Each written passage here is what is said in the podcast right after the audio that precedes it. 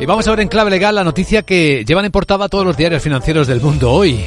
Fox, la Fox, eh, la tele americana de Rupert Murdoch, ha aceptado acuerdo extrajudicial reconociendo implícitamente que mintió. Vamos a verlo con nuestro abogado Arcadio García Montoro. Buenos días, abogado. Buenos días, Vicente. ¿De qué hablamos? Pues hoy hablamos de recuperar la confianza en los procesos electorales tras los incidentes de las últimas elecciones presidenciales en Estados Unidos y el papel del canal de noticias Fox sembrando la duda sobre el ganador. Dominion, la empresa que se encarga del sistema de votos, se vio forzada a demandar para restaurar su prestigio. El resultado, pues que al límite ambas partes han llegado a un acuerdo en el que parece que Fox reconoce que mintió.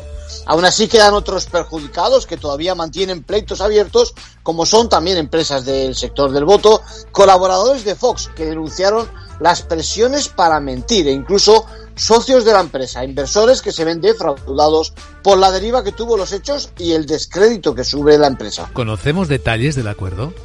Pues por ahora solo el anuncio del juez y declaraciones del abogado de la compañía que gestionaba el sistema de votación y que ha anunciado el fin del proceso. Bueno, ha difundido que a sabiendas en Fox declararon, siendo falso, que Dominion participó en el robo de las elecciones de 2020 donde Biden resultó ganador.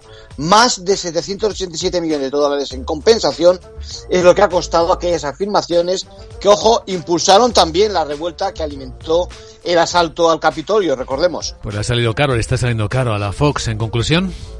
Pues con el acuerdo del país entero se ahorra todo un vergonzoso proceso que no serviría más que para cuestionar la democracia en América. Se dice adiós así a una nueva teoría de la conspiración. Gracias, abogado.